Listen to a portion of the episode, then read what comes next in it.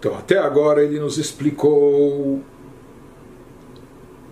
que a Allahá, o assunto que a Allahá é uma lei judaica, o assunto que a pessoa esteja estudando em Torá, na hora que a pessoa está estudando, ele está pensando sobre isso, está falando sobre isso. Então, esse assunto da Torá é a vontade e sabedoria de Deus. Porém, ainda se faz necessário entender, é necessário aqui mais uma explicação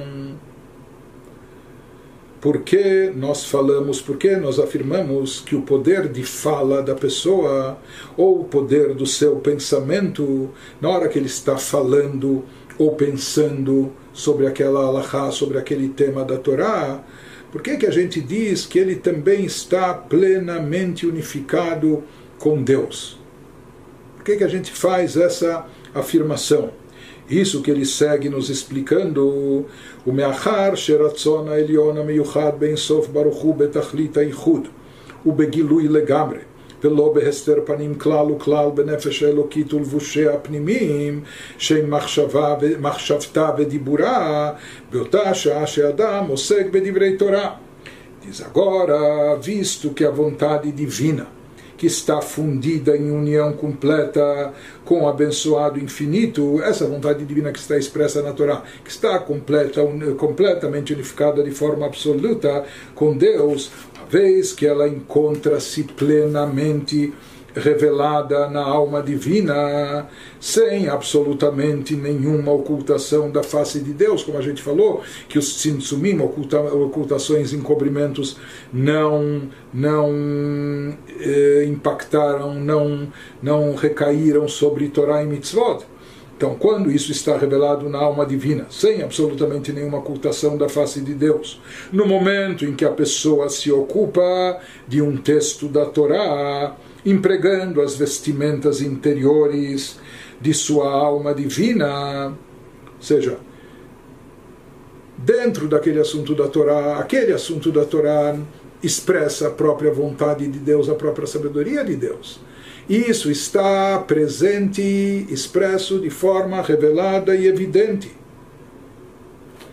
e a alma divina da pessoa que está pensando sobre isso, que está falando sobre isso, ela percebe essa revelação divina intensa presente nesses assuntos da Torá. Então, o que, que acontece nesse momento que a pessoa está estudando, pensando e falando sobre essas palavras?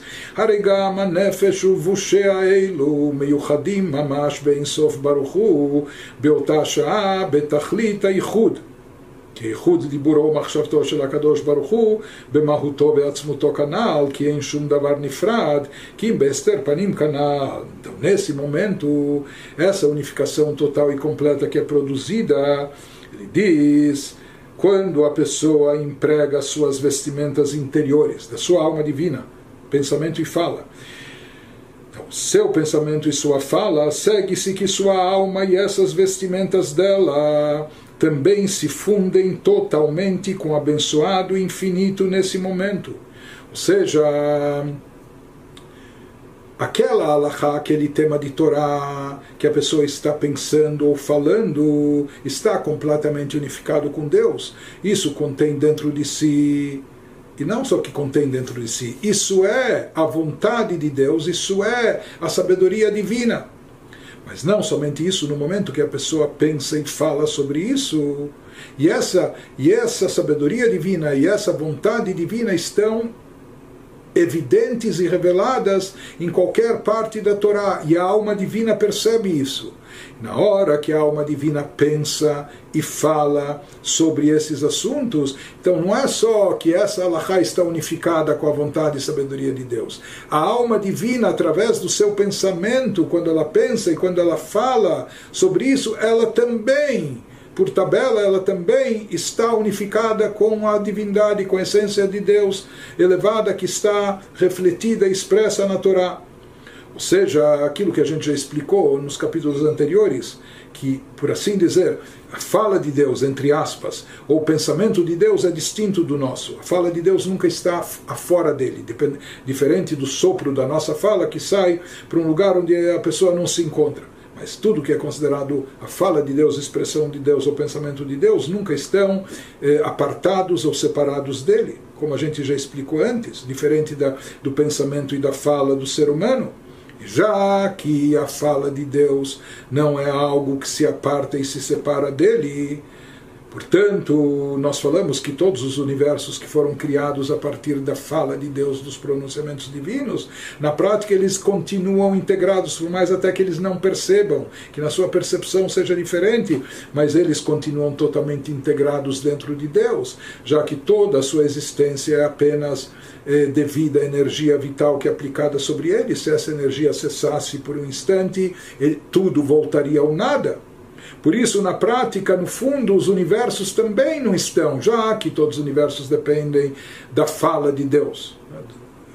O que expressa a energia vital divina através dos pronunciamentos. E a fala sempre está integrada dentro de Deus. Os universos também estão sempre anulados, totalmente nulificados diante de Deus problema é que através dos tzimtzumim, dos encobrimentos e ocultações, isso causou que na nossa percepção a gente não notasse isso, a gente não percebesse isso, o quanto nós somos dependentes de Deus, o quanto nós estamos anulados diante dele. Então, é, na visão das criaturas, dos seres, dos mundos, parecem às vezes um pouco autônomos e distintos, separados. Isso em relação à palavra de Deus que dá origem ao universo, mas a palavra de Deus que expressa sua vontade e sabedoria presentes na Torá, isso não foi submetido ao tzimtzum, aqui não houve encobrimento, não houve condensação da luz divina, a luz divina não foi ocultado, não foi ocultada.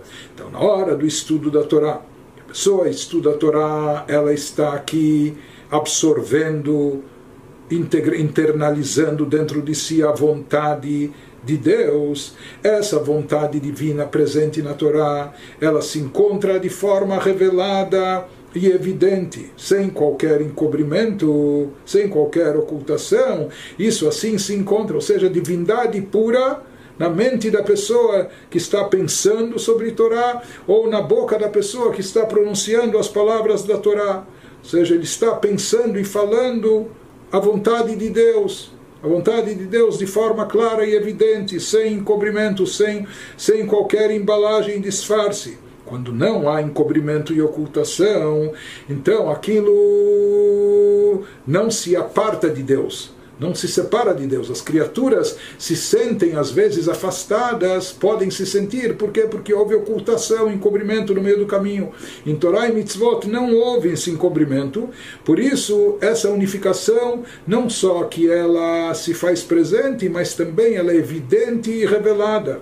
Portanto, o pensamento e fala da pessoa, ela contém dentro de si, na hora do estudo da Torá, a vontade divina de forma revelada. E isso está completamente unificado com Deus, né? da forma máxima, uma unificação máxima. Portanto, assim como o pensamento e fala divinos estão integrados com Deus na sua essência, né? que nunca vão para fora, assim também, quando a pessoa está pensando e falando sobre essas palavras de Torá, ele está completamente unificado com Deus naquele momento.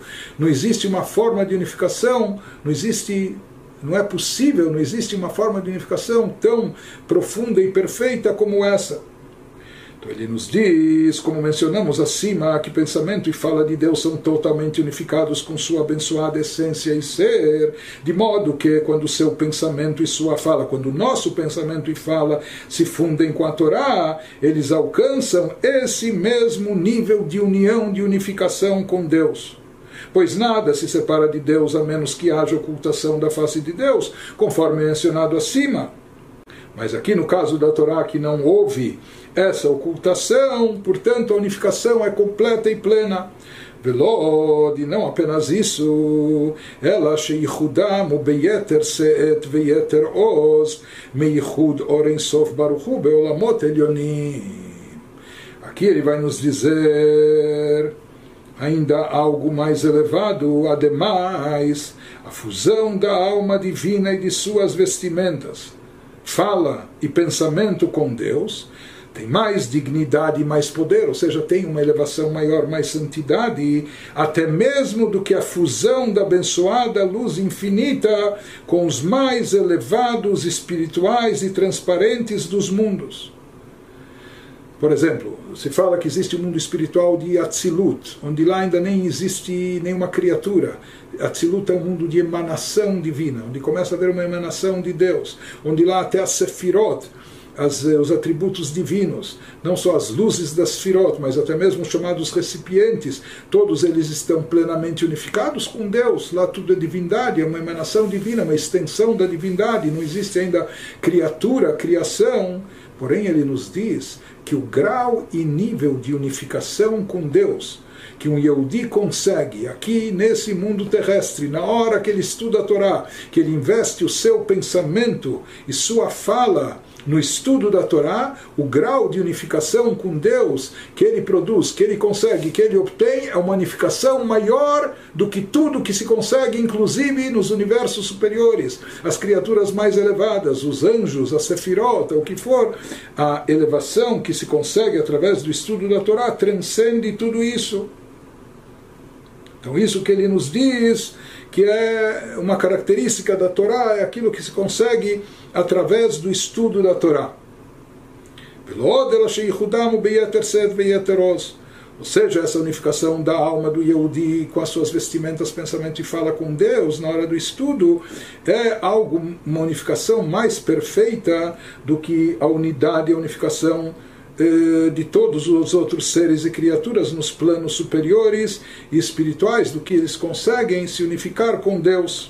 Ele prossegue nos explicando por que, que a unificação com Deus que um Yehudi consegue através do pensar e falar Torá é mais elevada, inclusive, do que a unificação obtida ou a unificação natural de, dos, dos seres e criaturas mais superiores com Deus, nos estágios mais elevados. Ele explica. מאחר שרצון העליון הוא בגילוי ממש בנפש ובושיה העוסקים בתורה, שהרי הוא-הוא התורה עצמה.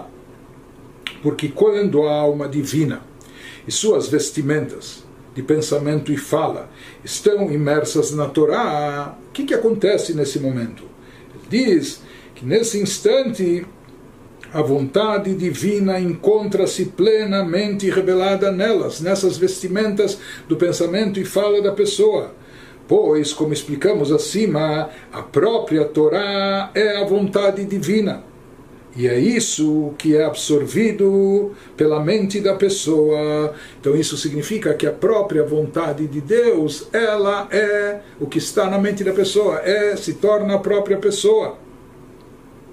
שהרי הוא-הוא התורה עצמה. בכל העולמות העליונים מקבלים חיותם מאור וחיות הנמשך מהתורה, שהיא רצונו וחוכמתו יתברך, כדכתיב כולם בחוכמה עשית. Enquanto isso, por outro lado, os mundos superiores apenas recebem sua energia vital da luz e energia vital extraídas da Torá de onde é originada a luz e vitalidade divina que, que alimenta, que dá existência, dá vitalidade para todos os mundos celestiais, para todos os universos espirituais, para todas as criaturas e seres. Tudo isso é derivado da Torá. Tudo isso é extraído da sabedoria divina como está escrito no versículo Kulam bechokhmah asita, que Deus fez tudo, fez a todos a partir da chokhmah. Isso significa, conforme explicado na Kabbalah, pois a Torá, que é sua vontade e chokhmah, foi a energia por meio da qual o mundo foi criado, conforme está escrito no Salmo 104, fizeste a todos com chokhmah. O que, que acontece aqui? Enquanto todos os mundos, todos os universos recebem a sua luz, a sua vitalidade, a sua energia divina derivadas da Torá. Enquanto isso, o Yehudi que está estudando ou falando essas palavras sagradas, ele tem a Torá dentro de si. Ele está com a toda a Chokhmah dentro de si. Enquanto todos os outros seres e criaturas recebem alguma emanação da Chokhmah, alguma vitalidade derivada da, da da Torá. Enquanto isso, o Yehudi, na hora que ele pensa e fala a Torá, ele tem a Chokhmah divina dentro de si. Ou seja, Deus criou tudo a partir da Chokhmah, portanto, o que, que a gente entende? Que a Sefirah de Chokhmah, o atributo divino de Chokhmah, está acima de todos os universos e é dela, da Chokhmah, desse atributo que são derivadas as, eh, a força vital que dá existência a todas as criaturas. Porém, em todos os universos, em todos os seres, não se revela a própria Chokhmah de Deus, por quê? Porque a Chokhmah transcende, ela é a fonte de tudo. Porém, essa Chokhmah que é transcendental, que está acima de todo o mundo e universo, não só o mundo físico e material, mas de todos os universos espirituais também. Essa Chokhmah que é completamente transcendental, que é a fonte e origem da vitalidade de todos os universos, que está acima de todos eles e, portanto, não se manifesta e se revela dentro deles, apenas uma emanação dela, que dá vitalidade a todos eles, porém, no, no Yehudi que estuda a Torá, aqui embaixo, a pessoa que estuda a Torá, isso se encontra no seu pensamento e na sua fala aquilo que é transcendental, que está acima dos anjos, acima do alcance dos serafins, acima da sefirot, acima de tudo, porque está acima do mundo e universo, é transcendental, um Yehudi consegue ter isso dentro de si, no seu pensamento e na sua fala, na hora que ele estuda a Torá. Então segue-se então que a Chokhmah de Deus, que é a Torá, é mais elevada que os mundos, porque a originou, todos os mundos foram originados na Torá. E essa Chokhmah, a Torá, é na realidade a vontade de Deus. Isso ele vai nos dizer, vai nos explicar agora também na linguagem cabalística. Ele vai nos dizer, vem quem? A Torá, Shei, a Chokhmah, Shei, a Torá.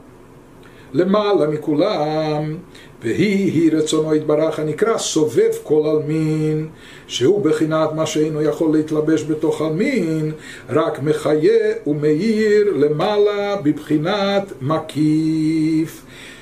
Nos fala que essa Chokhmah, a Torá, é na realidade a vontade de Deus chamada no Zohar de Sovev Kol Almin aquele que circunda todos os mundos. O que, que significa? Se fala que há eh, dois tipos de energia divina alimentando o universo. Uma é mais interior, presente dentro de cada criatura, proporcional à capacidade de cada criatura receber Cada criatura recebe aquela porção de energia divina que ela é capaz de receber. Mas existe uma, uma energia transcendental chamada de Sovev Kolalmin, por isso ela é chamada de circundante, que envolve, por quê? Porque ela não não consegue ser captada na sua totalidade no interior pelas criaturas, que elas não comportam tudo isso.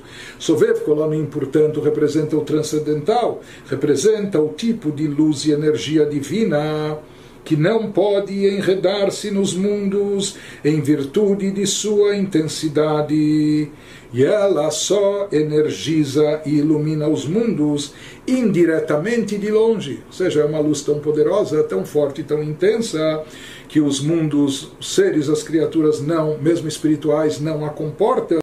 Portanto, ela energiza e ilumina os mundos de, de forma indireta e de longe, do alto, de maneira apartada. Por ser isso significa que é uma luz, uma energia transcendental que está acima do mundo, do universo e das suas capacidades.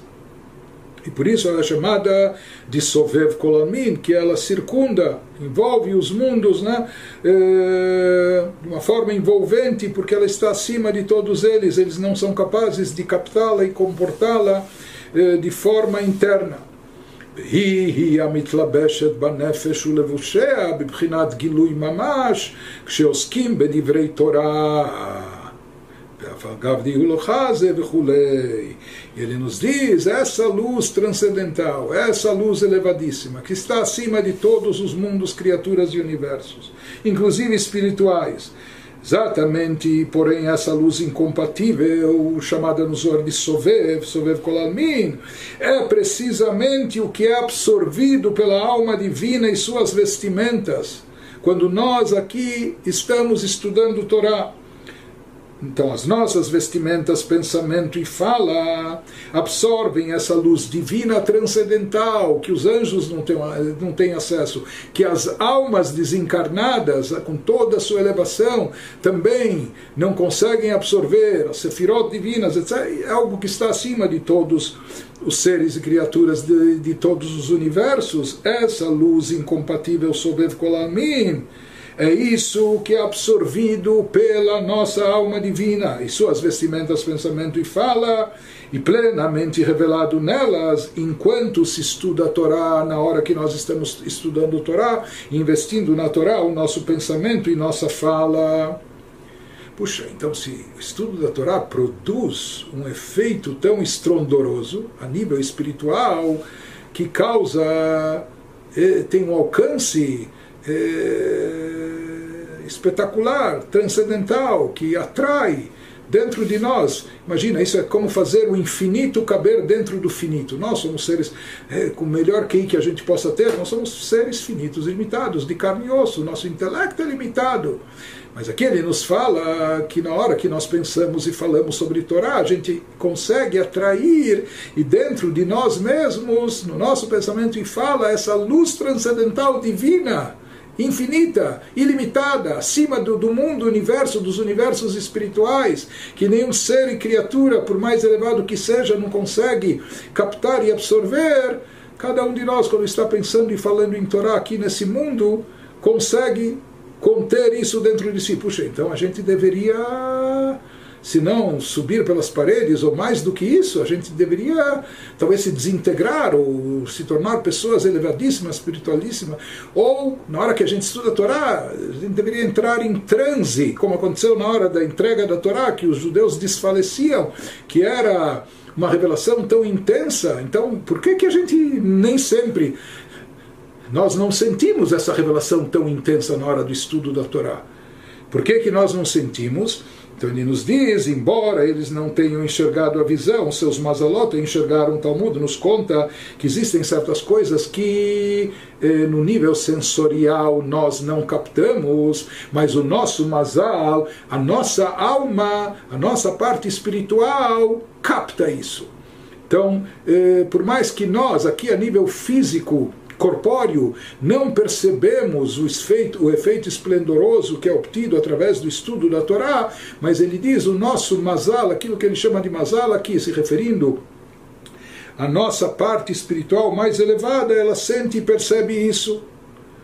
Então, aqui a revelação é muito grande e aqui ele nos explica, na realidade, por que, que, por que, que nós não sentimos e percebemos. O Mishum Achi Yachol Lisbol, Mishum Delochazei. Mashem Ken Bailionim. E é justamente por não enxergar essa revelação, por não percebê-la aqui, diferentemente do que ocorre nos mundos superiores. Ou seja, no mundo superior, eles captam, seja os anjos, serafins, almas, etc., aquilo que eles veem se não a olho nu, olho carnal, mas o que eles veem na sua forma espiritual, eles captam de, de fato. E no momento que eles captam aquilo, cada um capta no seu nível. Por exemplo, existem esses anjos chamados de serafins. Serafins em hebraico quer dizer aqueles que se queimam, como se eles estivessem se autodesintegrando, se queimando, ou seja, que quando eles veem o que vem, quando eles captam revelação divina, eles se anulam completamente, como queimando-se a si próprios para se anular diante de Deus.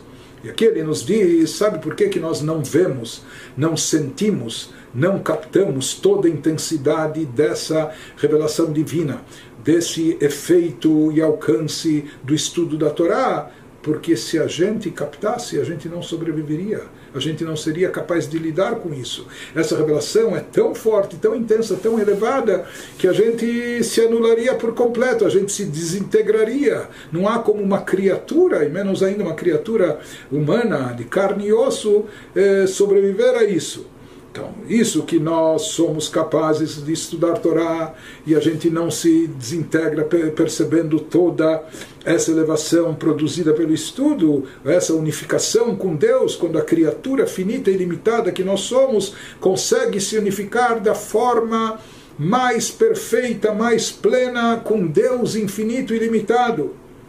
Então, isso justamente ocorre porque a gente não sente, não percebe. Porque se a gente sentisse e percebesse, a gente deixaria de existir. É, se a gente sentisse e percebesse um pouco disso, a gente se anularia por completo, a gente se desintegraria, a gente nem, nem, nem isso não teria sustentação, a gente perderia nossa individualidade, etc. Então, realmente, nos mundos superiores, onde a luz divina se faz sentir, é? então eh, ela se sente nas criaturas, nas criaturas superiores. Eh, então, eles sentem aquilo que podem sentir, o que podem captar, mas se uma revelação como essa se fizesse sentir, se manifestasse, todas as criaturas se anulariam por completo. Tamanha é, pela proximidade com Deus, não é? como se diz. Você pode gostar de luz, apreciar a luz, mas se alguém chegar perto demais do sol, ou nem precisa chegar perto, se olhar ao meio-dia, não é? a olho nu, então isso em vez de possibilitar ampliar a visão, pode ofuscar a pessoa, ele pode até perder a visão. E se ele chega perto demais, ele vai se queimar, ou vai. É? Então, isso que ele nos diz, a gente não seria capaz de captar toda essa intensidade dessa revelação e é por isso justamente que nós não sentimos e não percebemos. Até para essa autopreservação, para a gente se manter aqui é? embaixo, conforme é a vontade divina de produzirmos e realizarmos aqui a moradia para Ele.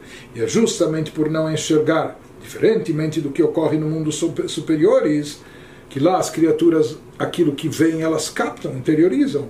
Mas aqui a gente não enxerga, não capta, e é por isso que a gente consegue suportá-la.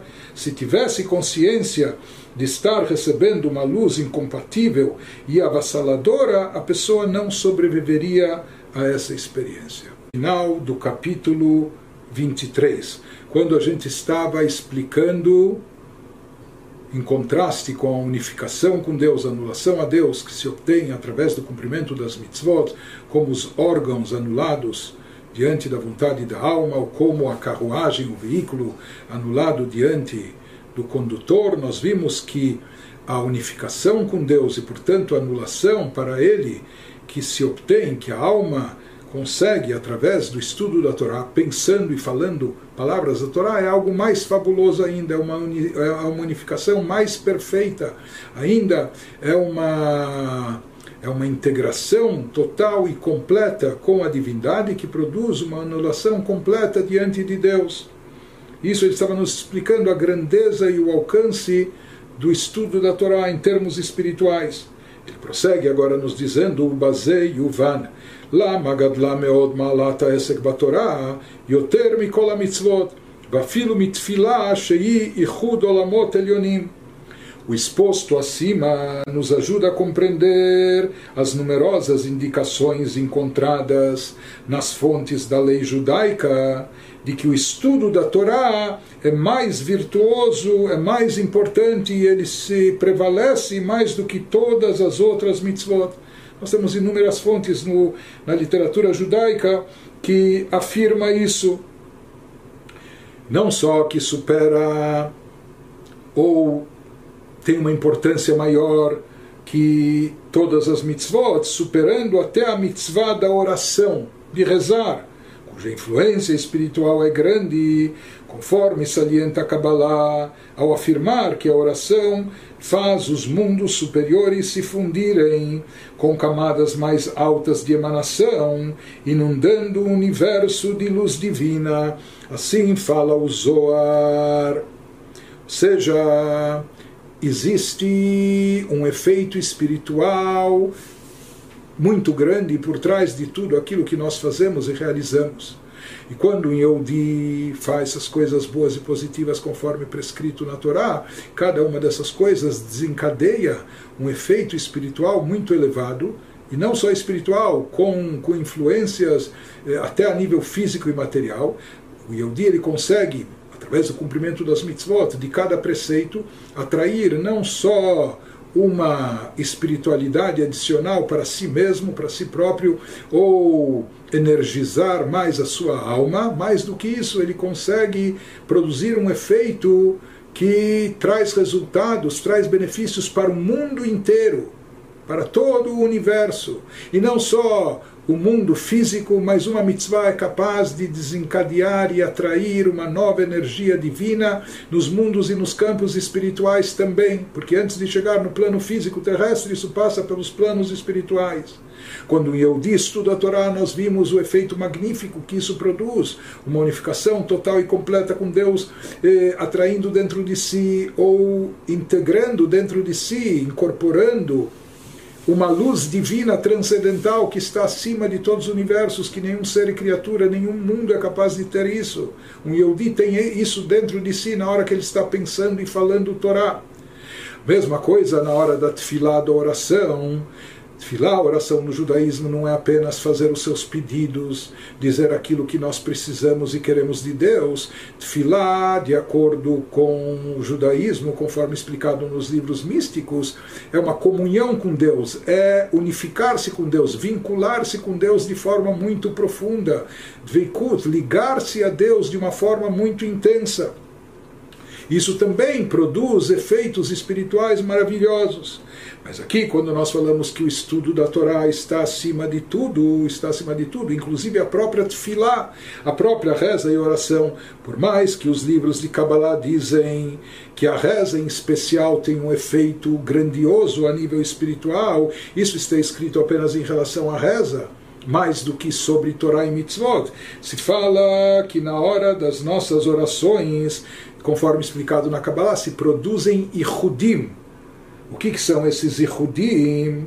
Ele diz que a oração faz os mundos superiores se fundirem com camadas mais altas de emanação, inundando o universo de luz divina através da nossa reza, nós conseguimos ligar, conectar, isso seriam os, os Yehudim, essa fusão do nosso mundo, do nosso universo. Ou seja, e mesmo isso acaba se refletindo também nos pedidos que fazemos na reza. Ou seja, aquilo que nós pedimos, mais saúde, mais fartura, mais abundância, eh, mais sucesso, etc. Isso depende de bênçãos divinas, e bênçãos divinas vêm do fluxo da vitalidade de Deus e muitas vezes existe o fluxo padrão já programado. Dentro desse fluxo padrão a gente não obteria talvez mais saúde, mais energia, ou mais sustento, ou mais eh, aumento, ou o que for. Então, para produzir isso, para atrair isso, nós temos que atrair uma cota maior de energia divina que acabe se traduzindo em forma de bênçãos até palpáveis no campo físico e material nosso. E para produzir essa atração dessas novas bênçãos, desse fluxo, isso significa que a gente tem que conectar, não só a gente se conecta a Deus, quando nós estamos nos conectando a Deus, nós também conectamos, estamos fazendo uma fusão do nosso mundo, do nosso universo, com os níveis superiores, níveis transcendentais, para de lá eles atraírem novas cotas de energia divina, mais energia de Deus para dar mais abundância, mais fartura, mais daquilo que a gente necessita aqui. Mas de qualquer forma, a tefilá, a reza, tem esse poder espiritual extraordinário de produzir essa fusão do nosso mundo, do nosso universo, não só da nossa pessoa, da nossa alma, mas também fazer, produzir essa fusão com, do, eh, com os mundos superiores ou seja, fazer com que o nosso mundo ele possa ter essa fusão com camadas mais altas de emanação, inundando assim o universo de luz divina. Mas se fala que até o estudo da Torá ele acaba tendo um alcance ou uma importância maior do que a própria Tfilá com toda a sua grandeza. Aqui ele nos dá num colchetes uma observação alárrica, Me'achar belavachi. Diz quanto ao fato, mas se existe aqui uma, uma escala de hierarquia, e a gente fala que a Torá está acima da Tfilá, a Torá se encontra até acima da oração, em termos de efeito e, e alcance espiritual. Então, isso parece contradizer uma alahá quanto ao fato de que isso parece contradizer o preceito talmúdico que determina que o estudioso da Torá em regime de tempo parcial, quando chega o horário da reza, ele deve parar de estudar para rezar. Haviam pessoas que estavam imersas no estudo da Torá dia e noite de forma incessante, como Rabbi Shimon Bar Yochai, o autor do Zohar, que eles estavam dedicados à Torá em tempo integral e eles não paravam, não, não, cessavam o estudo em nenhum momento. Então se diz que para eles bastava apenas fazer a recitação do Shema Israel, eles estavam isentos de todo o resto da reza. Hoje em dia não existem pessoas nessa categoria, não só hoje em dia, já, já há muitos séculos. Mas de qualquer forma o conceito existia. Porém, para pessoas que, mesmo que estejam estudando o Torá, mas em, em regime parcial, a Allahá prescreve que quando chega o horário da reza, ele deve interromper o seu estudo para rezar. E aparentemente isso sugere que a oração supera a Torá em importância. Se a pessoa tem que interromper o estudo da Torá, mesmo que ele estava estudando, pare o estudo para ir rezar, então ele nos diz não. Isso não significa que a reza é mais importante que o estudo da Torá. Isso ocorre, isso foi ordenado não porque a reza seja mais relevante que a Torá, e sim por um motivo mais prático e funcional, porque o estudioso em regime de tempo parcial legitimamente para de estudar de qualquer forma ele só estuda em termo parcial, em, em regime parcial. Então, já que ele vai interromper o seu estudo em um momento, uma hora ou outra, de qualquer forma, e ele passa parte do tempo destituído da Torá. Então, por isso se diz, já que você já vai interromper, então interrompa para fazer a reza agora. Dado que ele inevitavelmente vai interromper o estudo, que o faça então essa interrupção na hora da reza. Porque, na verdade, o que ele está querendo nos dizer que, mesmo para essa pessoa que não está imersa o tempo todo no estudo da Torá, ele estuda a Torá parte do seu dia, uma hora do seu dia, o que for, mesmo para essa pessoa também o estudo da Torá está acima da tefilá, da reza, em termos espirituais. Ah, mas por que que então, se a pessoa está estudando, bom, chegou a hora da reza, fecha o livro e vai rezar. Por quê? Porque nós, de qualquer forma, não ficamos estudando o tempo todo. Nós, de qualquer forma, interrompemos e para outras coisas. Então, aqui, quando chega a hora da reza, vamos interromper para rezar. Mas, no fundo, o estudo da Torá, o efeito produzido, o efeito espiritual produzido pelo estudo da Torá, está acima das mitzvot e acima também da própria tefilá, da oração.